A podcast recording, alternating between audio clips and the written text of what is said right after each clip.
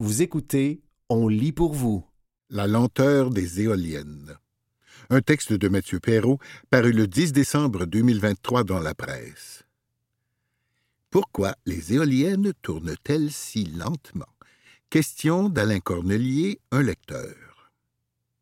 Parce que l'extrémité de leur pâle tournent beaucoup plus vite que leur centre et qu'il faut éviter une vitesse excessive qui pourrait créer des turbulences et endommager la structure ou les mécanismes de l'éolienne. Ce qui limite la vitesse des éoliennes, c'est la vitesse du son, explique Frédéric Gosselin, professeur de génie mécanique à Polytechnique Montréal. Le bout de la pale voyage très vite et la longueur de la pale multiplie la vitesse. C'est comme une aile d'avion. Quand on arrive proche de la vitesse du son, il y a toutes sortes d'effets de fluide compressible dans l'air qui affectent le comportement de l'aile. En plus, autour de la pale, le vent est accéléré, même si ça ne paraît pas quand on la regarde du sol. La vitesse du son, ou Mach 1, en l'honneur d'un physicien autrichien du XIXe siècle, varie en fonction de la température et de l'altitude. Sur le plancher des vaches et à 15 degrés Celsius, elle est de 340 mètres secondes, soit 1235 km heure.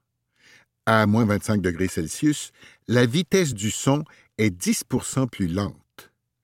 Ernst Mach a été le premier à décrire les turbulences qui entourent un objet qui approche la vitesse du son, le fameux mur du son que franchissent les avions avec un bang. M. Gosselin étudie justement les phénomènes d'instabilité des structures élancées, comme les ailes d'avion. Les plus grosses pales d'éoliennes au monde sont fabriquées en Gaspésie, note M. Gosselin, à 110 mètres de rayon, 107 mètres de pale plus le moyeu. Si l'éolienne tourne à 7 tours par minute, ça fait une vitesse de bout de pale de plus de 80 mètres secondes ou 290 km heure. À sept tours par minute, ça paraît lent, mais c'est tellement gros que ça va vite. Cette taille de pale est utilisée dans les éoliennes en mer, offshore. Les pales des éoliennes sur la terre ferme mesurent généralement moitié moins. Un autre professeur de Polytechnique, Ion Parachivoyou, est l'auteur du manuel Wind Turbine Design, utilisé dans les universités depuis sa publication en 2002. J'ai eu la chance de travailler sur l'éolienne verticale de Capcha au milieu des années 1980, dit M. Parachivoyou. Elle avait la forme d'un batteur à œufs avec un rayon de 32 mètres. Elle tournait à seulement 15 tours par minute. Ce n'est pas vite vu de loin, mais le bout des pales allait assez vite pour qu'on doive faire des calculs de stabilité.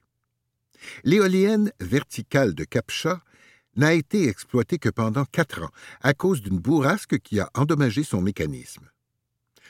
En savoir plus, source Agence internationale de l'énergie. 2100 TWH, génération d'énergie éolienne en 2022. 350 TWH, génération d'énergie éolienne en 2010. C'était la lenteur des éoliennes, un texte de Mathieu Perrault, paru le 10 décembre 2023 dans La Presse.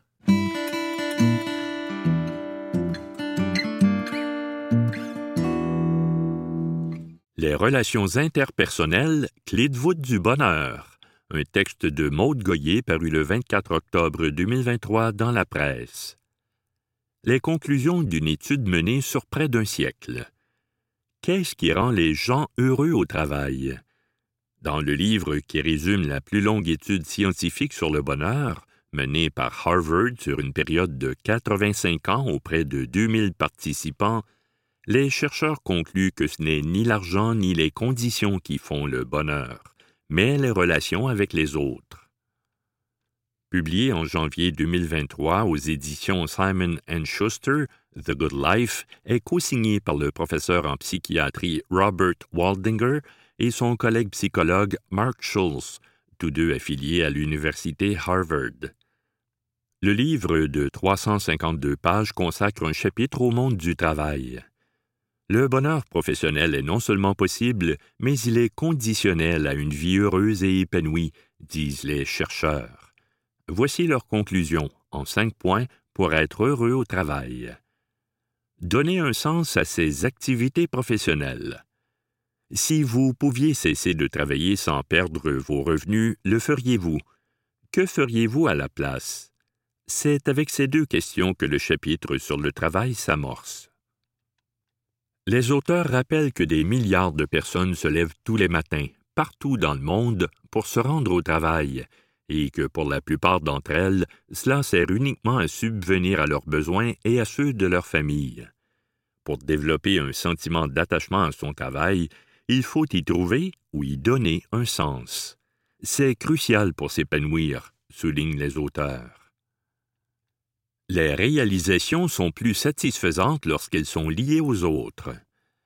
Les deux chercheurs expliquent que les réussites au travail sont plus gratifiantes lorsqu'elles sont relationnelles, autrement dit lorsqu'elles sont en lien avec les autres ou qu'elles ont un impact sur les autres. Quand ce que nous faisons compte pour les autres, cela compte davantage pour nous, indique-t-il.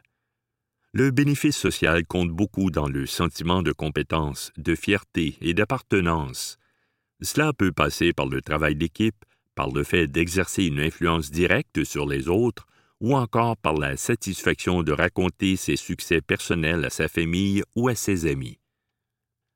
La bonne idée, avoir un meilleur ami au travail. Robert Waldinger et Mark Schultz ont remarqué que les participants à l'étude trouvaient les questions liées aux amitiés au travail absurdes et non pertinentes. Et pourtant, dans certains milieux professionnels, les amitiés entre collègues sont mal vues comme si elles influençaient négativement la productivité. Mais les deux experts avancent que c'est plutôt l'inverse qui se produit. La recherche démontre que les personnes qui ont un meilleur ami au travail sont plus engagées que celles qui n'en ont pas. Cette relation privilégiée fait baisser le stress, améliore la santé physique et mentale des travailleurs et fait chuter le nombre de jours où ils rentrent chez eux frustrés. Le mentorat aide tout le monde. Un programme de mentorat au sein de l'entreprise rayonne autant sur les mentors que sur les mentorés. Pour beaucoup de travailleurs, encourager les autres est plus important que les accomplissements personnels, disent les auteurs.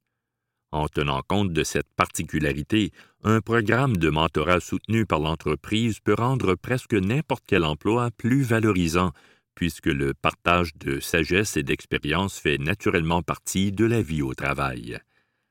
Les bénéfices de la relation mentor-mentoré dépassent largement le cercle des deux personnes et irradient sur toute l'entreprise, notent les co-directeurs de l'étude. Chaque relation au travail compte. Avec les collègues, les subordonnés, les patrons, les clients, les fournisseurs, les préposés à l'entretien ménager, tous les contacts au travail contribuent au bonheur. Il n'y a pas de petites relations ou de relations anodines, peu importe le secteur d'activité ou le rang hiérarchique. Une grande partie des femmes et des hommes les plus heureux de notre étude entretiennent des relations positives avec leur travail et avec les gens qu'ils croisent au travail, révèlent Robert Waldinger et Mark Schulz. Il rappelle que contrairement à l'adage populaire voulant que la vie ce n'est pas le travail, la vie n'est pas en suspens au moment où nous mettons le pied au bureau, puisque le travail, c'est aussi la vie. C'était Les relations interpersonnelles, clé de voûte du bonheur, un texte de Maude Goyer paru le 24 octobre 2023 dans la presse. L'obésité sévère en hausse chez les enfants. Un texte de Mike Stubbe de l'Associated Press paru le 18 décembre 2023 dans La Presse. New York.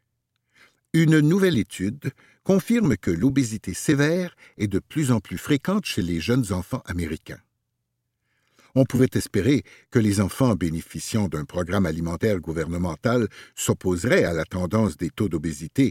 Des recherches antérieures ont montré que les taux diminuaient légèrement il y a une dizaine d'années pour ces enfants. Mais une mise à jour publiée lundi dans la revue Pediatrics montre que le taux a légèrement augmenté depuis 2020. Cette augmentation fait écho à d'autres données nationales qui indiquent qu'environ 2,5% des enfants d'âge préscolaire souffraient d'obésité sévère au cours de la même période. Nous étions en bonne voie et nous voyons maintenant cette tendance à la hausse, a déclaré l'une des auteurs de l'étude, Heidi Blank, des Centres américains de contrôle et de prévention des maladies. Nous sommes consternés par ces résultats. L'étude a porté sur des enfants âgés de 2 à 4 ans inscrits au programme Femmes, nourrissons et enfants, WIC, qui fournit des aliments sains et d'autres services aux enfants d'âge préscolaire issus de familles à faible revenu. Les enfants ont été pesés et mesurés. Les chercheurs ont constaté que 2,1% des enfants inscrits au programme étaient gravement obèses en 2010. Six ans plus tard, ce taux était tombé à 1,8% En 2020, il atteignait 2% Cela représente environ 33 000 enfants sur plus de 1,6 million d'enfants participant au programme WIC. Des augmentations significatives ont été observées dans 20 États, le taux le plus élevé étant celui de la Californie, 2,8 des augmentations notables ont également été observées dans certains groupes raciaux et ethniques. Le taux le plus élevé, environ 2,8% concerne les enfants hispaniques.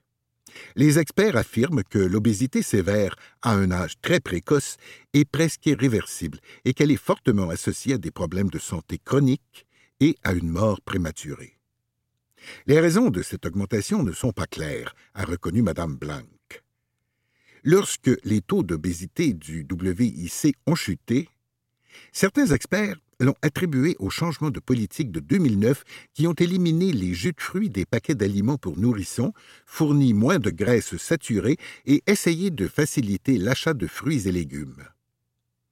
L'emballage n'a pas changé, mais les difficultés quotidiennes auxquelles sont confrontées les familles vivant dans la pauvreté sont peut-être plus grandes aujourd'hui qu'il y a dix ans, et les légères augmentations de l'offre WIC n'étaient tout simplement pas suffisantes, a dit la docteure Sarah Armstrong, chercheuse sur l'obésité infantile à l'université Duke. Les chercheurs ont dû relever des défis. Le nombre d'enfants bénéficiant du programme le WIC a diminué au cours de la dernière décennie. De plus, la période d'étude comprenait l'année 2020, année de la pandémie de COVID-19 au cours de laquelle moins de parents ont amené leurs enfants chez le médecin. La quantité d'informations complètes disponibles s'en est trouvée réduite. Malgré ces limites, il s'agit d'une étude très bien faite, a estimé Dina Elscher, chercheuse sur l'obésité infantile à l'École de santé publique de l'Université de Houston. On ne sait pas encore ce qui s'est passé depuis 2020. Certaines petites études ont suggéré une augmentation marquée de l'obésité infantile, en particulier pendant la pandémie, lorsque les enfants étaient retenus à la maison, que les habitudes alimentaires et l'heure du coucher étaient perturbées et que l'activité physique diminuait. Nous pensons que la situation va empirer, a dit Mme Elcher. C'était L'obésité sévère en hausse chez les enfants, un texte de Mike Stubby de l'Associated Press paru le 18 décembre 2023 dans La Presse.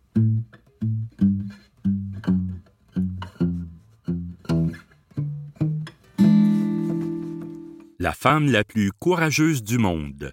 Un texte de Laura Julie Perrault paru le 14 septembre 2023 dans la presse. Comment venir à bout d'une lionne en colère? Ne posez pas la question au régime des ayatollahs. Depuis 25 ans, les autorités iraniennes essaient de calmer le rugissement de Narj Mohammadi, une des plus grandes militantes des droits de la personne du pays, et elles n'y arrivent pas. Même derrière les barreaux, cette femme de 51 ans hors du commun réussit à se faire entendre, encore et encore. Cloîtrée dans la geôle de Téhéran qui a la pire des réputations, la prison des vins, Narj Mohammadi a publié au cours des derniers mois des lettres faisant état des conditions de détention horribles auxquelles sont assujettis les milliers de prisonnières politiques en Iran. Avec des campagnes d'incarcération, elle a pris part à des manifestations. dénoncer les exécutions qui ont eu lieu dans la foulée du soulèvement populaire, né après la mort de la jeune Macha Amini le 16 septembre dernier. Un enregistrement de la chanson Bella Ciao, chantée par une chorale de détenus, a été diffusé sur les réseaux sociaux. Tout un pied de nez alors que le régime ne cesse d'emprisonner ses opposants par milliers pour les neutraliser. Madame Mohammadi a même réussi à accorder une entrevue au New York Times à partir de sa cellule, bien consciente de la colère que cet acte de désobéissance susciterait. Elle a déjà été incarcérée en 2015 après avoir parlé à des journalistes étrangers de la peine de mort en Iran. Plus ils me punissent, plus ils me dépouillent, et plus je suis déterminé à me battre jusqu'à ce que nous obtenions la démocratie et la liberté. Rien de moins, a-t-elle dit au journal new-yorkais pendant la récente conversation clandestine. Il n'y a pas là une once de naïveté de sa part. Le régime lui a dérobé à peu près tout ce qui compte à ses yeux depuis qu'elle a commencé son combat pendant ses études. On l'a empêché de pratiquer son métier d'ingénieur, puis son passe-temps de prédilection, la marche en montagne. On l'a ensuite privé de son partenaire de vie, le journaliste Taghi Ramani, arrêté tout juste après leur mariage. Malgré ces multiples privations, elle a rejoint le Centre des défenseurs des droits de la personne en 2003, une organisation que l'avocate Shirin Ebadi a mise sur pied l'année après avoir reçu son prix Nobel de la paix. Les jumeaux de Madame Mohammadi n'avaient que cinq ans quand elle les a pris dans ses bras pour la dernière fois, en 2012. Cette année-là, elle a été incarcérée après avoir été condamnée à dix ans de détention pour, en gros, avoir fait mal paraître la théocratie. Son mari a pris le chemin de l'exil avec les deux enfants. Mais rien de tout ça n'a découragé cette battante.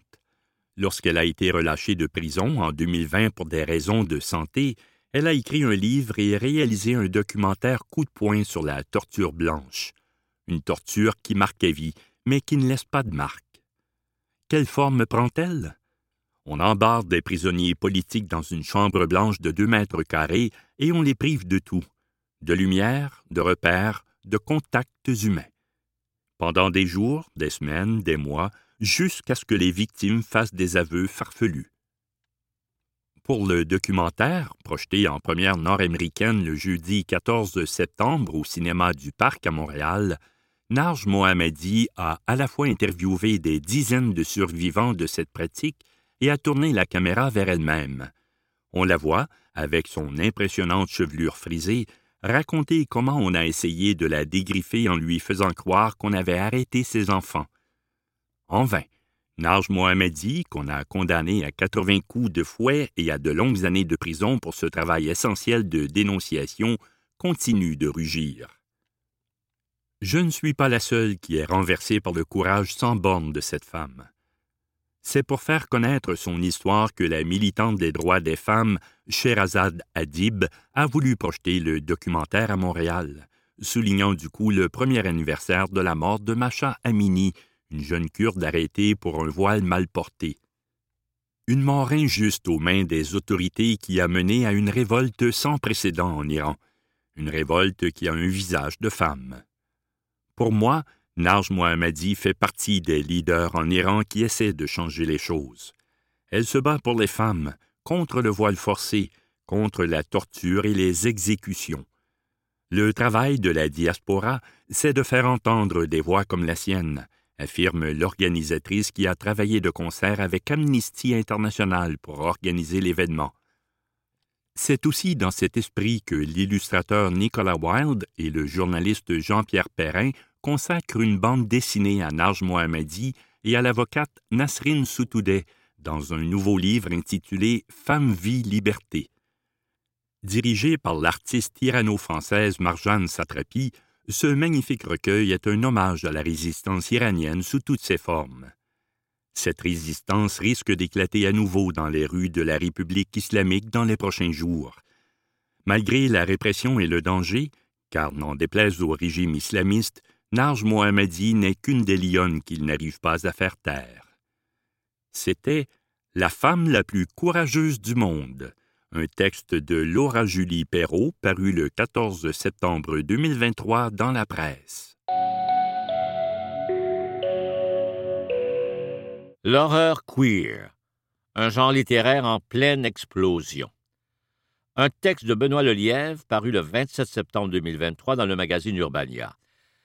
La communauté LGBTQ connaît quelque chose à la peur. La diversité a le vent dans les voiles par les temps qui courent. Du monde des affaires jusque dans nos écrans, les communautés marginalisées commencent à se faire voir. C'est génial, même si leur inclusion dans le discours culturel ne progresse pas assez vite à mon goût. On est très rapide pour encenser un film sur le racisme ou sur les difficultés du coming out, mais est-ce qu'on laisse des personnes racisées ou LGBTQ s'essayer à d'autres registres, comme la science-fiction ou les films de super-héros avec une sensibilité propre à leurs enjeux? Pas encore. Mais un phénomène intéressant se développe quand même, depuis quelques années, ce qui fait espérer un certain progrès, l'explosion de la scène littéraire d'horreur queer. Oui, oui, vous avez bien lu. L'horreur LGBTQ émerge de plus en plus. Propulsée par l'enthousiasme et la créativité de petites maisons d'édition indépendantes comme Clash ou Ghoulish Books, l'horreur queer s'est retrouvée dans les pages du New York Times cet été. Pourquoi? Comment? Ça sort d'où ça?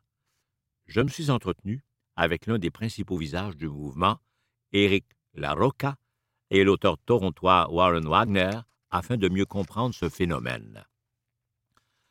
L'horreur, c'est très queer à la base. J'ai publié mon premier livre chez Weird Punk Books, m'explique Éric Larocca en direct de sa chambre à coucher via Zoom. L'auteur bostonien publie des récits d'horreur depuis dix ans mais a connu une montée en popularité stratosphérique ces trois ou quatre dernières années. Il est aujourd'hui reconnu comme l'un des porte-étendards du mouvement, devenant en quelque sorte le Stephen King de l'horreur queer. Son tout dernier roman, Everything the Darkness Eats, rencontre un succès phénoménal et est distribué nationalement dans de grandes librairies comme Barnes et Noble. Si on a commencé à se faire entendre plus systématiquement, c'est parce qu'il y a des gens qui ont pris des risques et qui cherchaient quelque chose de différent. J'ai signé avec Titan Books il y a quelques mois, mais c'est avec l'aide de maisons d'édition indépendantes que je me suis rendu jusqu'ici, dévoile-t-il. L'horreur queer met de l'avant des personnages de la communauté LGBTQ, et les enjeux sociaux auxquels ils doivent faire face. Bien qu'elle ait existé sous une forme ou une autre depuis toujours, elle a trop longtemps été un marché niché pour certains auteurs. Par exemple, on peut y lire beaucoup de body horror ou horreur corporelle. Ghoulish Books a publié tout récemment l'anthologie Bound in Flesh, qui met en vedette le body horror trans, explorant l'ampleur du défi que représente la transformation corporelle chez une personne de la communauté. Ce n'est pas un sujet sur lequel quelqu'un de cis hétéro pourrait écrire avec la même conviction. Passionné par le théâtre depuis toujours, il l'est encore aujourd'hui, c'est à l'université qu'Éric Larocca fera ses premières armes en littérature. J'étais un peu frustré par le processus collaboratif engendré par le théâtre. Bien souvent, ce qu'on voit sur scène a très peu à voir avec le texte. J'avais besoin d'asseoir ma vision, de prendre contrôle de mes histoires, me raconte-t-il. Clive Barker et Poppy Z. Bright sont les deux figures pionnières de l'horror queer, mais aussi des influences sur la fiction de La Roca. Il cite également l'autrice Cathy Koja comme source d'inspiration. L'horreur, c'est très queer à la base. Il y a une altérité au genre qui rejoint la communauté, je pense. La question de l'autre, la figure du monstre, en tant que membre de la communauté LGBTQ, ce sont des réflexions auxquelles on est confronté. Mais ce n'est pas tout le monde qui aime l'être.